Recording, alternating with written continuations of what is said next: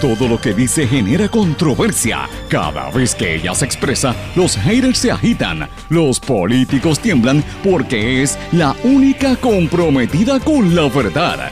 Periodista, bloguera, relacionista licenciada, analista de la noticia, escritora y le dicen la provocadora en las redes sociales. Y ahora comienza en blanco y negro con Sandra Rodríguez Coto. Bienvenidos a su programa en blanco y negro con Sandra para hoy martes 12 de mayo del 2020. Les saluda Sandra Rodríguez Coto. Le doy la más cordial bienvenida a esta hora de comentario, análisis, entrevistas y, y, conversación de los temas que de verdad nos importan aquí en Puerto Rico, de lo que sucede aquí y lo que está pasando en el resto del mundo. Y hoy, 12 de mayo, seguimos con nuestra cobertura especial los reportajes especiales que estamos haciendo sobre el caos que hay en la administración del sustento de menores en Asume. Seguimos con la investigación y se confirman nuevos casos de niños y familias que se han quedado sin sus pensiones alimentarias porque el gobierno le ha retenido el dinero que los padres alimentantes pagaron y depositaron durante esta cuarentena. Están sin dinero desde marzo, abril y mayo, tres meses entonces, esto llora ante los ojos de Dios.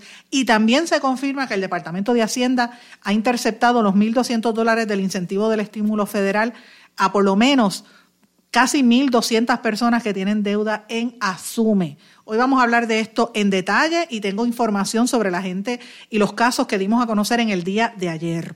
Ayer precisamente, y hoy es el tema de discusión, ¿verdad? En, el análisis de lo que ocurrió en las vistas que se llevan a cabo en la Comisión de Salud de la Cámara de Representantes y trascendió la supuesta relación nebulosa entre la empresa Apex y la distribuidora de pruebas COVID-19, Juan Maldonado, que es el abogado de Apex, alegó que no tenían contrato con la distribuidora y de hecho se amparó en la quinta enmienda. Vamos a hablar de esto un poquito más adelante, obviamente sabiendo que, de este tema hemos hablado muchísimo, pero es importante eh, analizar un poquito lo que ocurrió durante el día de ayer y cómo eso le impacta a usted. Pero por encima de todo esto que estamos hablando y de lo que se discutió en las vistas públicas, el tema importante es qué vamos a hacer con los pacientes de COVID. Y una de las cosas más importantes es identificar con qué personas los que están contagiados se han acercado, con quiénes han tenido contacto, por qué hay que hacer el rastreo de pacientes COVID-19. Señores, en los pueblos de Orocovis, Villalba, Yauco, Guayama, Guayanilla, Cabo Rojo, Fajardo y ahora Ponce ya comenzaron a hacer los rastreos a nivel municipal para identificar los contagiados y los expuestos a riesgo de contagio. Le está dando mano y muñeca al gobierno estatal con lo que están haciendo a nivel municipal. Los municipios están mucho más adelantados que el mismo gobierno estatal. Hoy conversamos con la epidemióloga del municipio de Orocovis, Eva Gordián Rivera sobre por qué es importante hacer este tipo de pruebas. Ayer aprobaron el Código Civil sin ir a vistas públicas. Esto también tiene un impacto importante sobre todos nosotros. A nivel de la región, destaco una noticia importante que está ocurriendo aquí al ladito, en Haití. Muchísima confusión con las mascarillas y cómo la gente se las tiene que poner en el primer día en que son obligatorias su uso allí en la República de Haití, cerquita de nosotros. Estados Unidos supera un millón 300 mil casos de personas contagiadas y sigue culpando a China del COVID-19. En América Latina cambia el método de protestas precisamente por la situación del coronavirus y tenemos que hablar de eso. Oigan, yay, yay, yay, vamos a hablar del conejo malo que sigue sorprendiendo al mundo. Hoy vamos a hablar de Bad Bunny. Estas y otras noticias las vamos a discutir hoy en blanco y negro con Sandra, que como todos ustedes saben, este es un programa sindicalizado que se transmite por las emisoras más fuertes en cada una de sus regiones. En el área de Orocovi, Sutuado, toda la zona de la montaña, el centro de Puerto Rico, nos sintoniza por Cumbre 1470 AM y por el FM Cumbre 106.3 FM, que llega también prácticamente hasta Bayamón. X61, que es el 610 AM, cubre toda el área sureste de Puerto Rico desde Patillas, originando desde Patillas, y ahí en el AM y en el FM 94.3 se oye por Guayama, Salinas, Yabucoa, Maunabo, toda esa zona.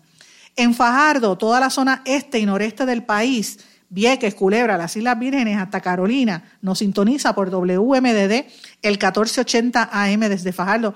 Tengo que decirle que esto se oye hasta, hasta Guaynabo, porque yo he escuchado la señal de MDD bien fuerte y sólida en esta región. Radio Grito WGDL 1200 AM Lares, San Sebastián, Las Marías Camuy también transmite nuestro programa y por la cadena WIAC en el área de Cabo Rojo, Mayagüez, toda la zona oeste y suroeste de Puerto Rico por WYAC 930 AM y desde San Juan para todo el país y la zona metropolitana, por supuesto, a través de WIAC 740 AM. Esta programación, al igual que los otros programas de el, Hablando en Plata con Dr. Chopper y el noticiario estelar del compañero José Raúl Arriaga lo puede eh, sintonizar a través de la web por www.redinformativa.live a las 8 de la noche en diferido por la emisora radiocromática.com, que es una emisora digital que la puede conseguir por Tuning Radio del compañero periodista independiente Jesús Rodríguez García. Este, y este programa está en todas las plataformas digitales, páginas de las redes sociales e internet de todas las emisoras que acabo de mencionarle. También en nuestro podcast, si usted lo quiere escuchar ahí en Anchor, SoundCloud, se puede suscribir. Yo le recomiendo que se suscriba por Anchor y lo recibe todo el tiempo o en nuestras redes sociales, Facebook, Twitter, LinkedIn. Y por supuesto, yo les agradezco sus mensajes. Les pido que me sigan escribiendo a través de las mismas redes sociales en Facebook, Sandra Rodríguez Coto, Twitter e Instagram, SRC Sandra o por email en blanco y negro con sandra at gmail.com. Pero vamos de lleno con las informaciones que hoy tenemos un programa bien interesante que usted no se va a perder. En blanco y negro con Sandra Rodríguez Coto. Bueno, ya escucharon algunos de los temas que vamos a discutir en el día de hoy. Quiero adelantarles, mis amigos, yo sé que muchos siempre me preguntan si voy a estar trabajando o escribiendo algo en el blog en blanco y negro con Sandra. Quiero que sepan, ya ayer publicamos una noticia que fue parte de lo que discutimos aquí en el programa, que lo pueden buscar allí mismo en el blog en blanco y negro con Sandra, donde hablaba específicamente de qué preguntas se debían haber hecho en las vistas públicas que no las hicieron y a quiénes que quieren proteger en las vistas públicas que se están llevando a cabo en la comisión de la Cámara. Hay un montón de preguntas que están sin contestar y mucha gente me, me ha llamado, me ha escrito sorprendido por las fotografías que publicamos en el blog con todos los funcionarios del gobierno, Mabel Cabezas, Elías Sánchez y todo el mundo. Ahí estaba Valery Rodríguez, estaba Geraldo Portela de AFAF, eh, eh, el, secretario, el ex secretario de Salud, Rafael Rodríguez Mercado, a quien le tengo que decir, mire doctor, usted me está escribiendo, me, da like en, en una de las redes sociales, llámeme, si yo estoy dispuesta a hablar con usted, yo no me lo voy a comer si usted tiene algo que decir, con mucho gusto lo voy a recibir. A lo mejor usted me desmiente todo lo que yo estoy publicando, pero eh, ¿por qué me está persiguiendo? Hable, hable, es lo que tiene que hacer. Así que les recomiendo que busquen esto, los que no lo leyeron, aunque lo discutimos ayer en el programa, y estén pendientes porque estoy trabajando algo que va a salir posiblemente hoy por la tarde o por la noche eh, en seguimiento al tema de salud. Pero quiero hablar de lo que está pasando en Asume.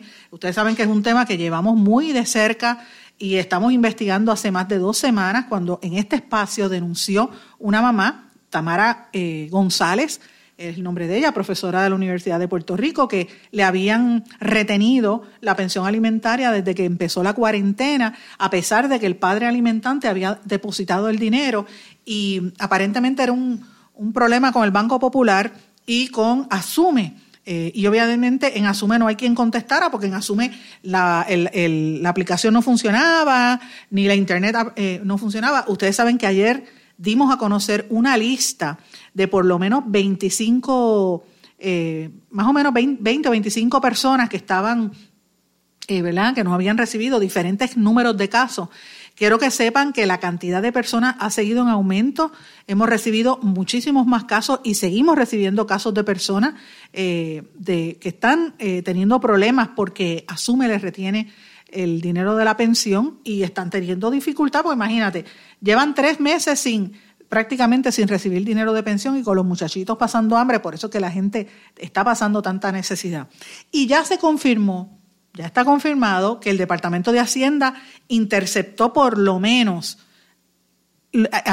alrededor de 1.169 personas que estaban esperando el chequecito de los fondos federales de Trump de 1.200 pesos. Señores, se quedaron con los chavos en, Hacienda eh, porque porque ese dinero de emergencia que venía para el COVID, supuestamente esas personas tenían deuda en Asume. Así que este, este, estos pagos de impacto económico, si usted tiene deuda, asume se está quedando con el dinero a través de Hacienda. Esto lo dio a conocer y lo confirmó eh, Vilmar Tinta, que habló no con esta servidora, sino con el periódico Primera Hora. Yo no sé qué le pasa, que tienen miedo de hablar conmigo. Yo saco la noticia y vienen y le contestan a la, a la prensa escrita, porque ustedes saben que esto salió aquí primero, ¿verdad? Y llevamos semanas. De hecho, ayer precisamente quiero decirle a todas las personas que me han estado escribiendo, presenté el informe con los nombres y los números de caso que dije aquí. Se lo envié por correo electrónico a Frances Rodríguez, ayudante del secretario, para ver ¿De qué manera me va a resolver la situación de todos estos padres y madres que están teniendo dificultad porque le tienen retenidos sus fondos de pensión alimentaria? Pero además de eso, le están reteniendo los de Asume. Esto se lo dijeron al periódico Primera Hora, eh, que actualmente hay 207.290 casos de pensiones alimentarias, de las cuales un 54% es por depósito directo un 38% a través de tarjeta única y solo un 8% mediante cheque vía correo.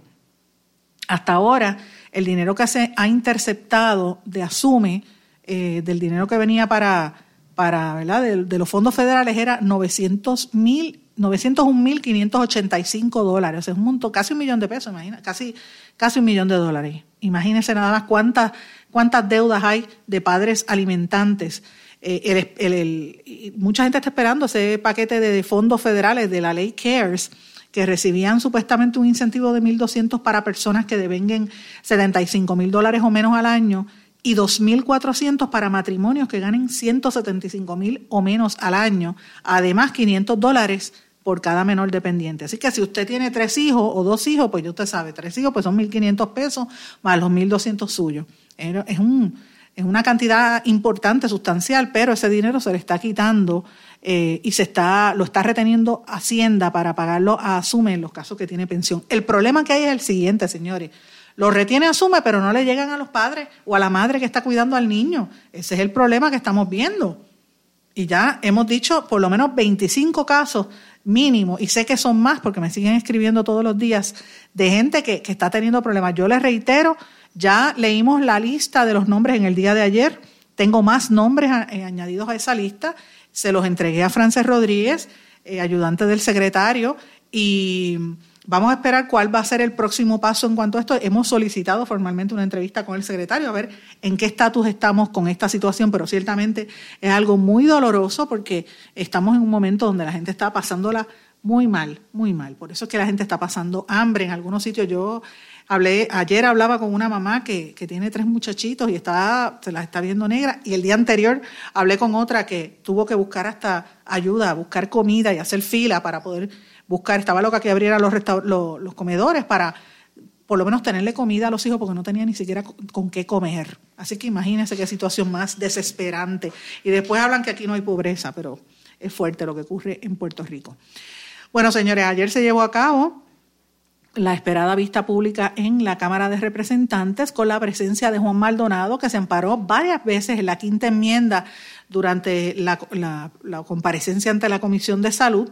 El abogado de Apex General Contractors eh, también achacó las objeciones que tuvo el Oriental Bank a un depósito a la cuenta de Apex de 19 millones como pago por adelantado para la famosa compra de las pruebas COVID por 38 millones de dólares eh, razón por la cual la entrega no se pudo completar dentro del plazo pactado originalmente de cinco días que vencía el pasado 31 de marzo. El banco fue el que plantó, levantó bandera inicialmente el 27 de marzo eh, y obviamente ya todo Puerto Rico sabe lo que dijo este señor allí. Eh, ese señor se vio muy nervioso en unas ocasiones, obviamente él estaba bastante nervioso y hablaba con su abogada, la amiga Mayra López Mulero, pero ciertamente eh, él se amparó en su derecho a autoincriminarse durante esa vista y todo lo que apunta es que sabe más de lo que la gente, pues, ¿verdad? Quiso o, quiso decir públicamente. Así que eh, de lo que estamos hablando, señores, es algo un poco fuerte.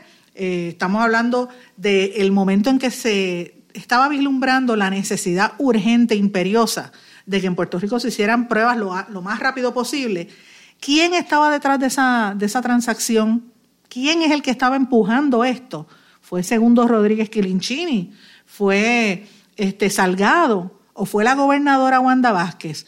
¿Fue Mabel Cabeza? Todavía no sabemos, pero esto va a ir saliendo poco a poco, debería salir. Y todavía falta gente porque eh, comparezcan ante esa vista pública de la Comisión de Salud. Eh, obviamente, Maldonado confesó haberle mentido a Salud en cuanto a la ubicación del millón de pruebas serológicas, eh, porque él había dicho que estaban en Estados Unidos, pero no le constaba de propio y personal conocimiento. También dio a entender que, hizo una affidavit sin tener a la persona de frente, lo cual es este, ilegal eh, y obviamente no podemos olvidar que él había sido el director ejecutivo de la Autoridad de Transporte Marítimo hasta el 2019. Así que imagínense. Él, se basaba en, el intermediario que tenía, que era 501 Nutrition, que tampoco se sabe dónde salió esa compañía, ¿verdad? Supuestamente era del estado de Arizona, pero que los productos los compraba por catálogo desde Australia, una empresa que se llamaba, o que se llama ProMedical Equipment. Así que eh, de eso que estamos hablando. Ahora hay que ver cuál es la, en, qué estatus queda esto y quiénes son los próximos que van a estar saliendo en estas polémicas vistas públicas que yo creo que todavía les falta mucho. Ellos están simplemente raspando por encima. Hay una serie de personajes que no están incluidos ahí, que ya los mencionamos en el día de ayer en, este programa. Gente que tienen que sentar a investigar, empezando por el exsecretario de Salud, eh, Rodríguez Mercado. Bueno, ayer también pasó una noticia, yo creo que bastante contundente y muy fuerte para el pueblo de Puerto Rico. Se aprobó el, polémico Código Civil, 16 votos a favor y 7 en contra. ¡Qué barbaridad! Es una barbaridad porque esta pieza ahora se supone que pase a la Cámara de Representantes, que refrende los cambios para que la gobernadora la firme.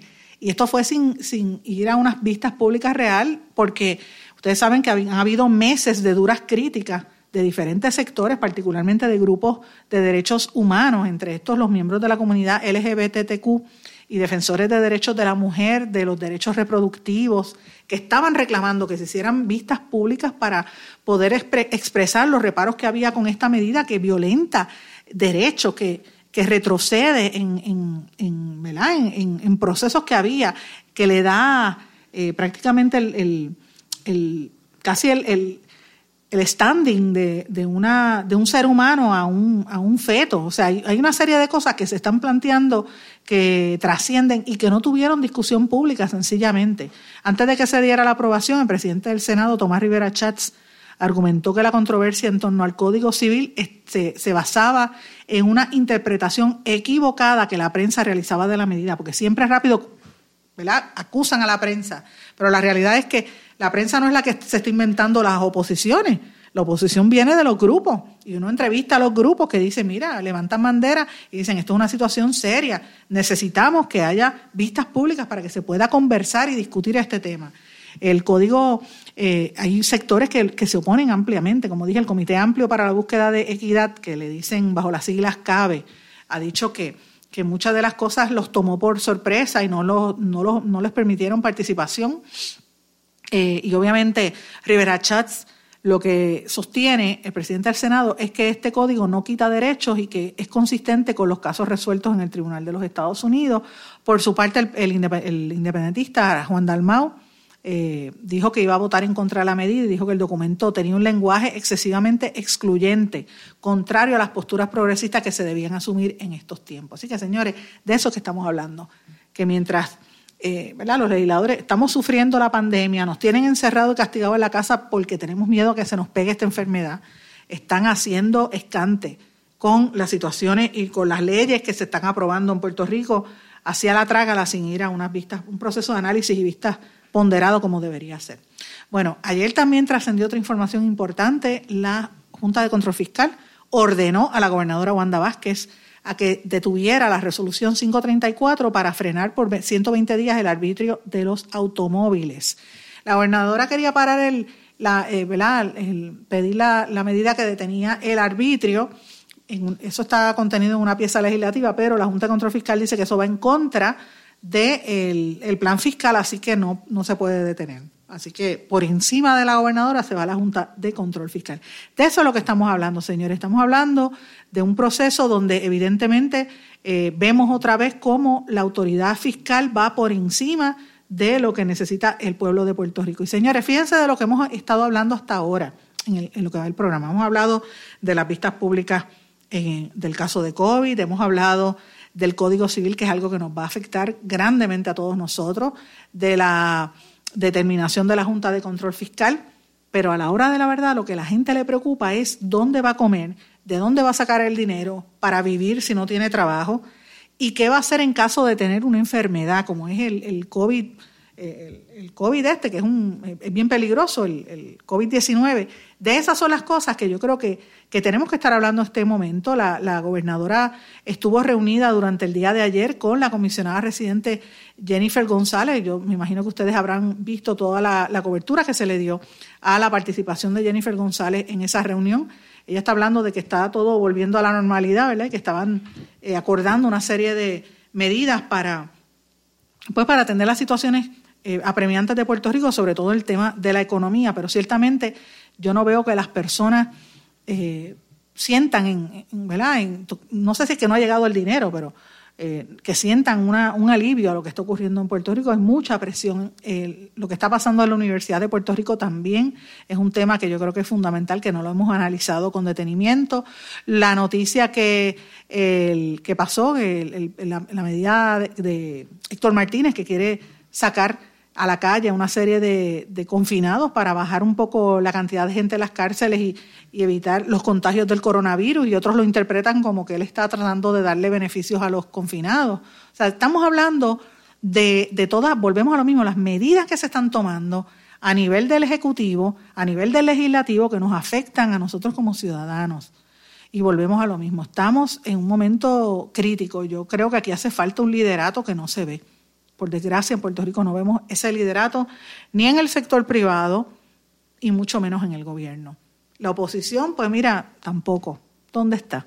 Estamos en un momento bien fuerte, estamos en año de elecciones y, parece, es un año que luce completamente fuera de la norma, por no decir la normal, ¿verdad? Porque no sabemos hacia dónde nos vamos a dirigir con esta situación, bien distinto a lo que uno se podría haber eh, esperado. Eh, y uno dice, bueno, ¿Qué va a pasar en las próximas elecciones? ¿Por quién uno debe ir a votar? Si son todos más de lo mismo. ¿Cuál es el mejor? ¿Quién es el mejor? ¿Quién está presentando unas propuestas, unas, ideas para combatir todos estos problemas? ¿Qué es lo que le afecta a usted que esté, me está escuchando en su casa ahora mismo? Eh, si usted está encerrado en su casa sin trabajo, viendo a ver qué hace para cocinarle a sus hijos o buscar comida, ¿cuál de los candidatos le resuelve la situación económica a usted? Piénselo, piénselo bien es, este Pedro Pierluisi, es Wanda Vázquez en el PNP. ¿Han hecho una oferta adecuada para resolver esta situación?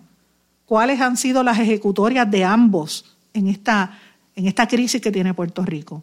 ¿Pero qué me dice del Partido Popular?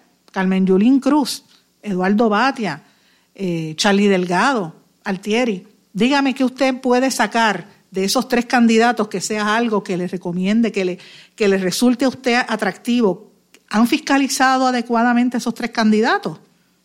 ¿O se han quedado callados en un silencio cómplice? Esa es la pregunta. ¿Qué me dice usted del Partido Independentista Puertorriqueño, Juan Dalmau, que ha sido un excelente legislador, pero ahora va para la gobernación? Usted sabe que ellos se van rotando los puestos. ¿Qué va a pasar con, con él?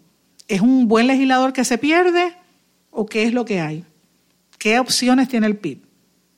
¿Qué usted me dice de Alexandra Lúgaro y todo el componente de Victoria Ciudadana, que se proyectaron como una, una opción distinta para los electores en Puerto Rico? Muchos de los cuales, ¿verdad? De los candidatos no han tenido experiencia política directa, ¿verdad? Electiva, algunos, ¿verdad? Otros no. Ella misma tuvo, ella pudo haber sido la tercera fuerza electoral en, en los pasados comicios. ¿Qué ha pasado desde entonces? ¿Ha mantenido la fiscalización?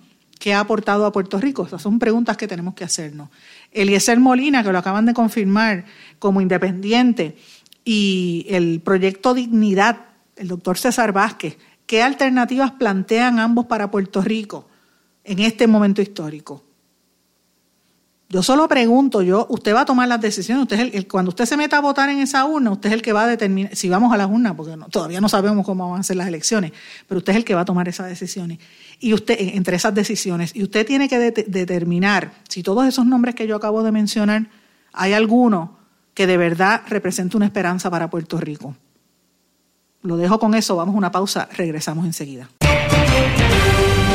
No se retiren, el análisis y la controversia continúa en breve, en blanco y negro, con Sandra Rodríguez Coto.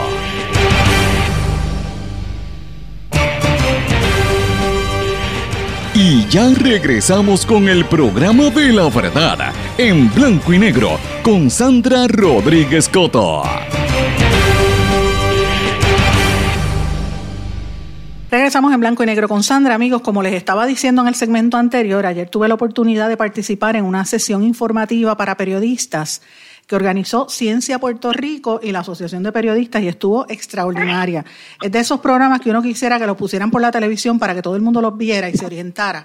Mucha información bien buena sobre cómo es que se están realizando las pruebas y el tema era las pruebas, cómo funcionan las pruebas y el rastreo de contacto de COVID-19.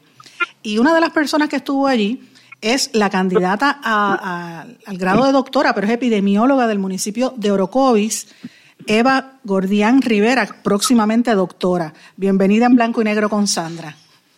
Buenas, buenas, saludos. Gracias por estar con nosotros. Eh, le estaba, en el segmento anterior estuve mencionando que, estuvo maravillosa la, la, rueda, era como una mesa redonda, ¿verdad? Que hubo informativa, con muchísima, muchísima data. Y una de las dudas que yo creo que mucha gente tiene en cuanto a esta enfermedad es el, ¿verdad? La, poca cantidad de personas que se están realizando las pruebas en Puerto Rico y cómo es ese rastreo. Eh, a mí me gustaría que, usted pusiera un, ¿verdad? una perspectiva de qué es lo que están haciendo en el municipio de Orocovis y los municipios que están eh, aledaños, eh, que están en el proyecto con ustedes. Sí, mira, el municipio de Orocovis está trabajando un sistema de rastreo es decir, se le da contacto a estas personas que tuvieron positivo o contacto con algún positivo. Y por eso es tan importante que sepamos dónde ellos estuvieron, con quién tuvieron contacto, para entonces poder manejar la situación y atacar, eh, el, eh, evitar el contagio de, del COVID, que es lo que tanto nos preocupa. Hay diferentes municipios, entre ellos Guayanilla, Orocovis, Villalba, San Germán, eh, Fajardo, Ponce. Así que eso es algo que tiene que ser en equipo. Entonces, cómo funciona en nuestro, ¿verdad? En nuestro sistema, igual que en algún en algunos municipios, tenemos un cuadro de llamadas donde las personas se comunican eh, y se identifican si fueron un caso positivo o si estuvieron expuestas a alguna persona. A partir de eso, entonces nosotros les realizamos una entrevista inicial para evaluar que, o sea, dónde estuvo, qué síntomas ha tenido, si ha viajado, dónde ha, qué lugares ha visitado y con quién ha estado en contacto. Una vez que tenemos esa información, establecemos un riesgo, es decir, le damos la prioridad a cada caso por individual porque no todos los casos son, son iguales. Así que hay que atender las necesidades de cada caso de manera diferente. Pero entonces, una vez se establece ese riesgo, se comienza el proceso del seguimiento, que entonces eso es durante 14 días donde se monitorea los síntomas si están igual, si empeoraron o si mejoraron. De esta manera podemos identificar tanto si la persona estuvo directamente expuesta o fue una segunda línea de contagio, el por qué es necesario que nos diga con quién tuvo contacto para entonces nosotros determinar si, si le tenemos que hacer pruebas y a quién. Y por eso es tan importante. Al momento, ajá, sí. No, porque parte de la duda que hay es que, por ejemplo, hablan de, de las pruebas, ¿verdad? Y la, el enfoque ahora mismo en el país es en las vistas públicas que se están llevando a cabo en la legislatura y no en el efecto de, eh, que en realidad tiene el proceso, ¿verdad? Y no, si, si tú fuiste, te estuviste de viaje o, estuviste cerca de alguien que estuvo contagiado, pues deberías informarlo. Eh, ¿Cómo ustedes identifican? O sea, que una vez alguien llama y te dice, bueno, yo acabo de llegar de Nueva York o...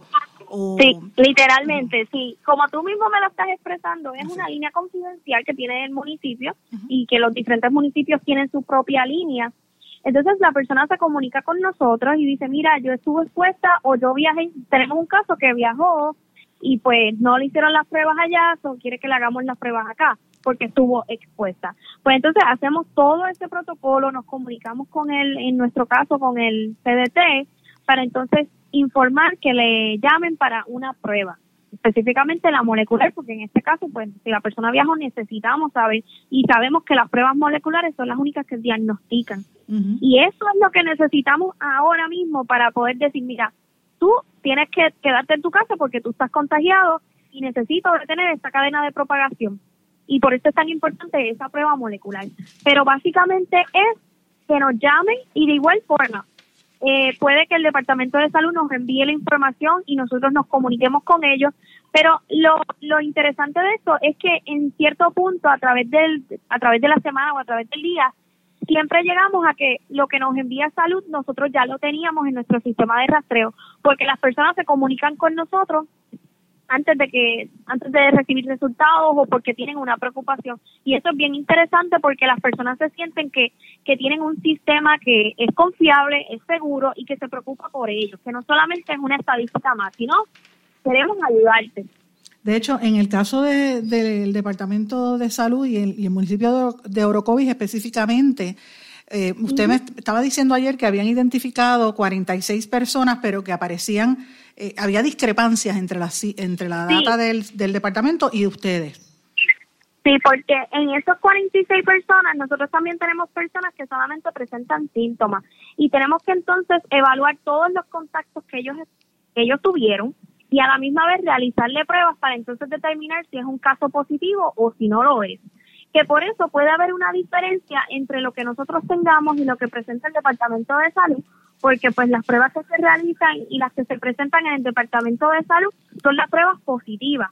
Entonces nosotros tenemos en nuestro sistema de rastreo personas que estamos en proceso de hacerle las pruebas o personas que no fue necesario realizarle pruebas, pero se sintieron, ¿verdad? O tuvieron alguna exposición, lo descartamos porque resultó que la primera línea de contagio no tenían o no fue positivo, por lo tanto no fue necesario proceder en la cadena de propagación porque pues fue negativo. Así que eh, por eso es que es tan importante esto de que tengamos un sistema y que la gente llame, a pesar de que hay un sistema de salud, pero a nivel municipal es bien importante. Yo estuve conversando recientemente y de hecho e, incluso hasta en un, proyecto en un proyecto en un momento con la Asociación de Centros IPA, que ellos tienen una serie de carpas alrededor de Puerto Rico y se están anunciando donde hacen las pruebas rápidas, la, la, las, las fast, la, Pero ellos lo que me dicen que cuando el doctor identifica uno, algún caso que aparenta ser positivo en esa prueba rápida, inmediatamente lo refieren a, a donde estén haciendo las pruebas serológicas. Sí, hay eh, discrepancia también en las datas. Sí, sí, por lo menos nosotros en el municipio, eh, lo primero que les realizan es que se le hace un seguimiento y se le informa al CDT. El CDT también se va a comunicar con ellos y le va a hacer las entrevistas, ¿verdad? Las entrevistas de cada de cada hospital y las que se requieren, porque quizás ellos necesitan otra información de historial médico que nosotros no recopilamos. Entonces, ahí ellos proceden a realizarle tanto la prueba serológica y, o la prueba molecular. Porque si es una persona que ya tiene la prueba serológica, pues entonces lo que necesitamos es realizarle la molecular, pues procedemos a esa. Y así, sucesivamente. Los, municipios que están eh, que ustedes están haciendo esto, además de Orocovis y Villalba, ¿cuáles son? Pues hasta el momento está Yauco, San Germán, Guayanilla está en proceso, eh, Cabo Rojo creo que estaba en proceso y Fajardo también. Ponce está más que sí que no. Entiendo que sí, a esta hora no sé cómo si ya firmaron, pero estaban en, en proceso de aceptar ¿verdad? este sistema de, de rastreo municipal. O sea que evidentemente la persona que necesite tiene que llamar a su respectivo municipio, pero en el caso de Orocovis, ¿cuál es el número? El número es 373, déjame buscar, pero por aquí. Eso es lo importante, que busquen a cada municipio donde están. Sí, sí, porque es, importante porque cuando la persona llama a otro municipio y no vive en ese municipio, la realidad es que ese caso le pertenece al municipio de procedencia de la persona, porque ahí es que ella vive, ahí es donde sale, y por eso es tan importante que usted se comunique si es que su, su municipio tiene un sistema de rastreo municipal a esa línea para entonces estar al día. Mira, el número de teléfono de las líneas confidenciales del municipio de Orocovis para el sistema de rastreo de contacto es el 787-373-8831. También tenemos el 787-373-7904. Muy bien, excelente. Y cualquier persona que tenga duda, pues reitero, llamen allí. Esto, esto tiene que ver con salud integral de la montaña, ¿verdad? Es, una colaboración porque en realidad es algo aparte, como quien dice, pero... Independiente. Ajá, independientemente, pero nosotros como sistema y como pues en el municipio tenemos esta, estas facilidades que es el CDT y ellos han estado, han estado comprometidos desde el inicio de toda esta situación y pues ahora son una pieza vital para poder realizar las pruebas, tanto ¿verdad? las personas que nos llaman a nosotros como las que llegan directamente al hospital, etcétera. Lo importante es que sepamos que tenemos que trabajar con esto porque eh, esto va a estar aquí por bastante tiempo hasta que no se detecte una cura o o se resuelva una vacuna, algo así, me imagino yo. Sí, sí, sí. Eh, la realidad es que esta pandemia no ha acabado y a pesar de que pues está el proceso de flexibilización y los comercios van a abrir, ahora es que las personas van a tener estas dudas de si estuvieron expuestos, de que tengo X o Y síntomas y tengo que comunicarme a dónde me comunico, mi médico no está. Así que por eso es que estas líneas eh, son tan importantes porque tenemos profesionales que tienen la empatía y la capacidad y la destreza para poder atender las situaciones que usted presenta y que sean síntomas asociados al COVID. La realidad es que a través de todo esto lo que ha reinado es la incertidumbre y lo que queremos es llevar una información apropiada y un mensaje adecuado.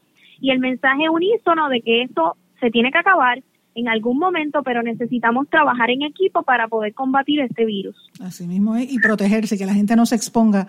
No, si no hay necesidad de irse a la calle, yo lo digo todos los días, no. Use, mira, yo voy a veces a, la esquina y me pongo guantes y me pongo la mascarilla. Hay que protegerse y protéjase usted y al que esté, eh, y protéjase del que esté al lado suyo también, que es lo más importante. Sí, exacto. Esto es, eh, es algo en, como sigo repitiendo, trabajo en equipo. Cuando usted se protege a usted, usted protege a los demás de contagiarlos o de contagiarse usted. Así que esto es de los dos lados. Esto es un win-win situation y necesitamos colaborar entre todos, mucha solidaridad, que es lo que caracteriza a los puertorriqueños y más en esta situación de, de que estamos en aislamiento y que tenemos que protegernos y que tenemos que utilizar mascarilla y que tenemos que utilizar guantes. Así que todas esas medidas de prevención van a funcionar si la, si la comunidad y la población lo hacen. Nosotros estamos brindando las herramientas y los profesionales de primera respuesta, además de los ¿verdad? profesionales de salud, están dando el todo por el todo para que nosotros estemos seguros y pues podamos combatir este virus y terminar con esta situación que tanto nos tiene en estrés. A todo el mundo, así mismo es. Muchísimas gracias por estar en blanco y negro con Sandra. Esta era Eva Gordián Rivera, la epidemióloga del municipio de Orocovi, jovencita, jovencita, parece que tiene como 17 años, pero no, tiene un poquito más. Es bien jovencita, pero a mí me, encanta hablar con gente así porque le da a uno la esperanza de que eh, hay una nueva generación que se está levantando y está tratando de echar a Puerto Rico hacia adelante. Muchísimas gracias. Gracias a usted. No se retiren, el análisis y la controversia continúa en breve, en blanco y negro, con Sandra Rodríguez Coto.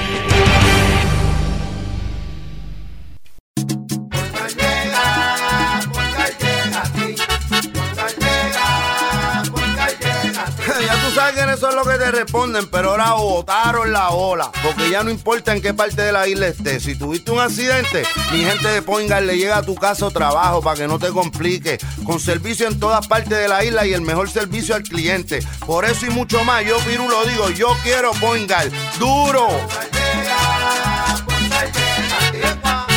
Quites el dolor de cabeza con sus obligaciones de contabilidad con los servicios que presta Villalba y Villalba Company. Directo, personal y con sensibilidad humana. Lo que se busque un verdadero asesor de contabilidad para todo tipo de servicio de contabilidad, pago de IBU, pago de nómina, informes trimestrales y anuales y otros. Ofrecen servicio directo personalizado. Villalba y Villalba Company. Para orientaciones, su teléfono el 939-336-5774. 939-336-5774. 5774. Y ya regresamos con el programa de la verdad en blanco y negro con Sandra Rodríguez Coto.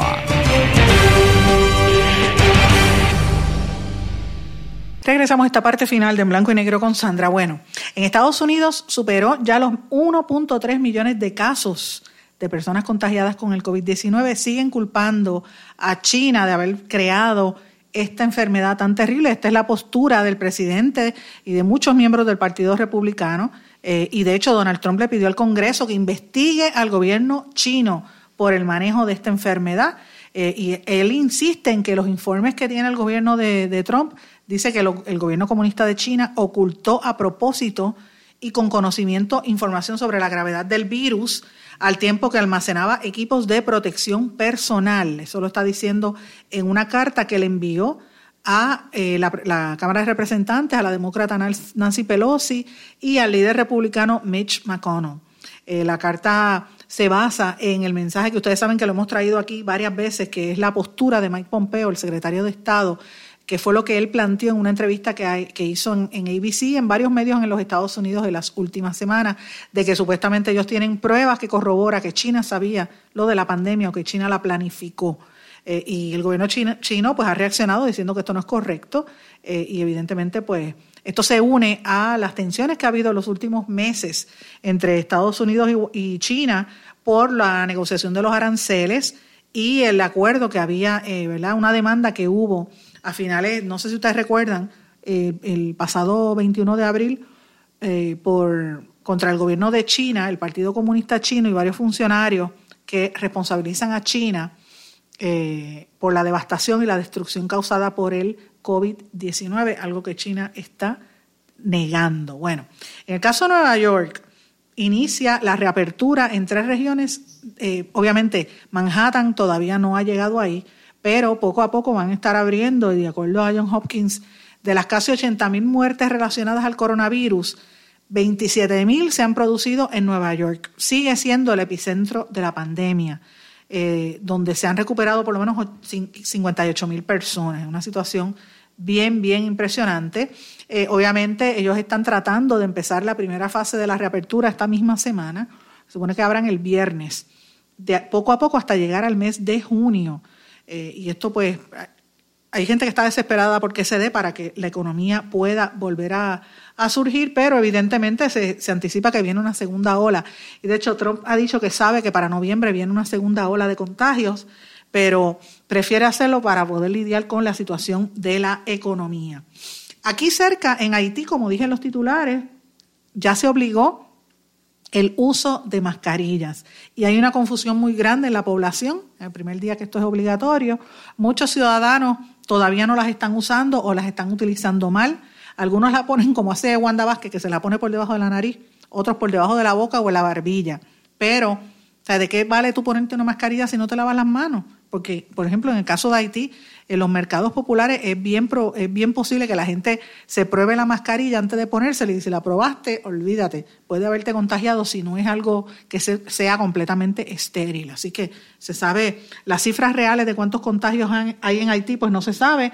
Lo mismo con la República Dominicana. En Brasil desplegaron 3.800 soldados en el área de las Amazonas para prevenir otra ola de incendios que empezó en la región amazónica. Eh, el, gobierno pues movió para allá las Fuerzas Armadas para evitar esa destrucción y esa deforestación ilegal. Señores, eh, no sabemos si esto de verdad es ilegal o yo tengo mi sospecha de que hay muchos intereses ahí metidos detrás de todo eso. Eh, y qué casualidad que aquí se destruye el ambiente y de momento miren todas las enfermedades que han estado saliendo, como es este COVID. En Venezuela la situación está bien caliente. Señores, hay que estar mirando lo que está pasando allí. Renunció al equipo del estratega de Guaidó, uno de los asesores que supuestamente pagó para el ataque a Venezuela. El estratega político Juan José Rendón renunció a su cargo en el equipo opositor de Juan Guaidó, del opositor Juan Guaidó, porque admitió que fue parte del acuerdo que firmó con la compañía de mercenarios militares Silver Corp, que pagó 50 mil dólares para un ataque que, terminara con la que terminó con la detención de varios funcionarios, eh, de varios eh, milicianos. Ellos querían entrar a Venezuela y tumbar a Maduro y a dos o tres miembros del gobierno, pero les, salió el tiro por la culata. Y el gobierno de los Estados Unidos dice que ellos no tienen nada que ver con eso, que ellos, Trump dijo ayer que, que si fuera a entrar a Venezuela sería como una invasión. Así que tenemos que estar atentos porque si eso surge, obviamente Puerto Rico va a tener un rol ahí fundamental porque estamos cerca en la zona. Una cosa que yo quería mencionarles también que me ha llamado la atención, ustedes saben que aquí hubo en Puerto Rico las protestas en, caravanas, ¿verdad? Y, la, y los estudiantes de las escuelas superiores que se han ido en caravana, eh, en la llamadas fugas, ¿verdad? Porque no pueden salir supuestamente eh, por la cuestión del coronavirus. Señores, en América Latina las, las manifestaciones las están, las están reinventando, porque como quiera sigue el descontento social, pero como está la pandemia y la, el descontento sigue, pues ellos tienen de alguna manera u otra que hacer estas manifestaciones, más allá de hacerlo en las redes sociales o de protestar por las ventanas y hacer cacerolazo. Señores, están haciendo otras cosas. En el caso de América Latina, ahora mismo se vive la peor recesión en la historia. Eh, dice que que el COVID-19, según las estadísticas, va a dejar a los casi 35 millones de pobres más pobres, con un 10% de aumento del desempleo. Así que en ese marco, pues miren, en, en Colombia, por ejemplo, la gente salió a marchar con lo que ellos llaman, tenemos hambre, las marchas del hambre, que se siguen repitiendo. En Argentina hay unos movimientos iguales que se llaman con hambre no hay cuarentena. Y la gente pues violenta la cuarentena para ir a buscar comida porque están desesperados, es un proceso de organización social, sobre todo en los barrios marginales. En Chile, en marzo, ustedes saben que hubo protestas contra el gobierno de Piñera eh, y obviamente ha habido, eh, por ejemplo, los cuerpos de bomberos en toda la nación empezaron a sonar las alarmas de, los, de los camiones de bomberos para oponerse a un recorte de casi un 8% de los recursos que le aporta el gobierno. Así que esa es la, la, protesta de, de, los, de, los, bomberos. Eh, los manifestantes obviamente salieron a la calle con las mascarillas y con una distancia social prudente también. En Argentina están también haciendo una serie de manifestaciones de los pobres y están tirándose a las calles, obviamente, pero en el caso de ellos, pues es también con, distanciamiento social. Siguen los cacerolazos también, que esa es otra de las, de las alternativas que están utilizando de, protesta. En Brasil también ha habido muchos cacerolazos, que eso es lo que estuve viendo entre el tipo de protesta que está proliferando en el lado de allá. La gente que, que está en huelga de hambre también, incluso. Hay algunos países que están, algunas áreas en Brasil particularmente. En México eh, hubo una protesta que, esto es una cosa un poco fuerte, en el, estado de Morelos amenazaron con prender fuego al edificio si en ese edificio habían pacientes de coronavirus en un hospital en, el área del estado de Morelos, imagínate. Eh, cuando los casos allí superaron ya los 28 mil personas. Una cosa fuerte. La gente no quiere bregar con los, con los pacientes del coronavirus por miedo al contagio.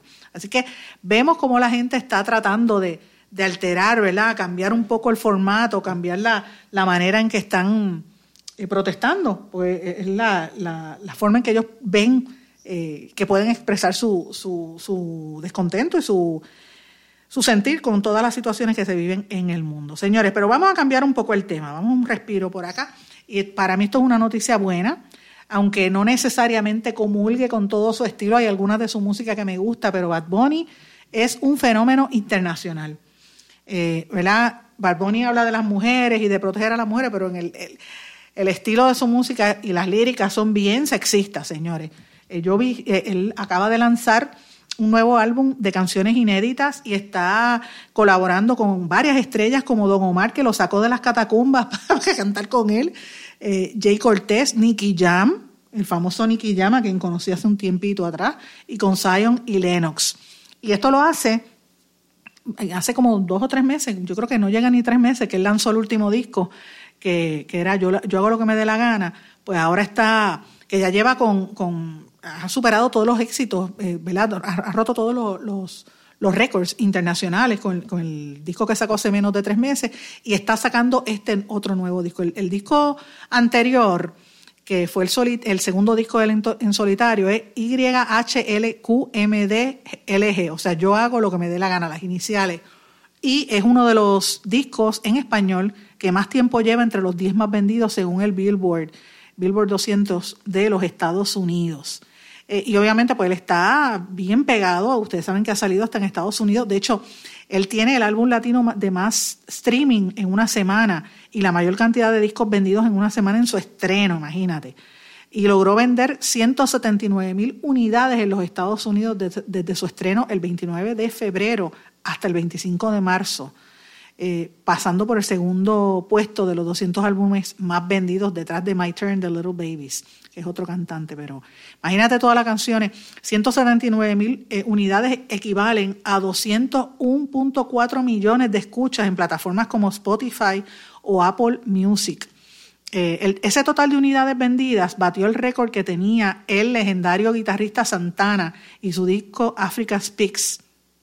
O sea, este señor, este muchacho Bad Bunny ha roto todos los récords y ahora cuenta con 20 canciones, eh, ahora nuevas canciones inéditas. Ese primer disco tenía 20 canciones, ahora tiene otras canciones nuevas. En el disco que había sacado anteriormente estaba unas colaboraciones con Joel y Randy, con Daddy Yankee, Ñengo Flow y otros, Kendo Caponi y todos estos del, del reggaetón y del trap, ¿verdad?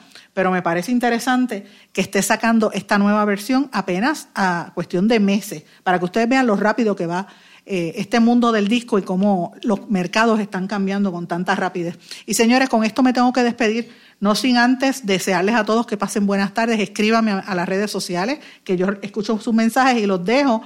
Bad con Nicky, eh, la canción Bad con Nicky, eh, obviamente es una colaboración entre Bad Bunny y Nicky Jam. Escuchemos parte, será hasta mañana.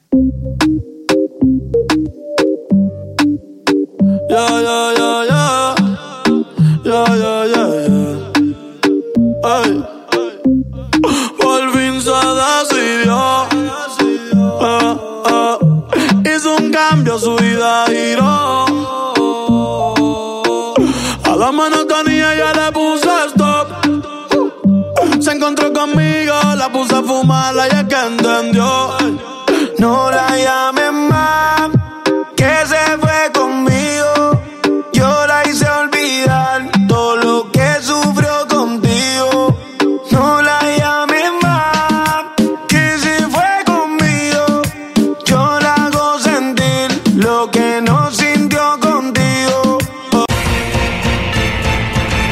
quedó con ganas de más? Busque a Sandra Rodríguez Coto en las redes sociales o acceda a en blanco y porque a la hora de decir la verdad solo hay una persona en la cual se puede confiar. Sandra Rodríguez Coto en blanco y negro.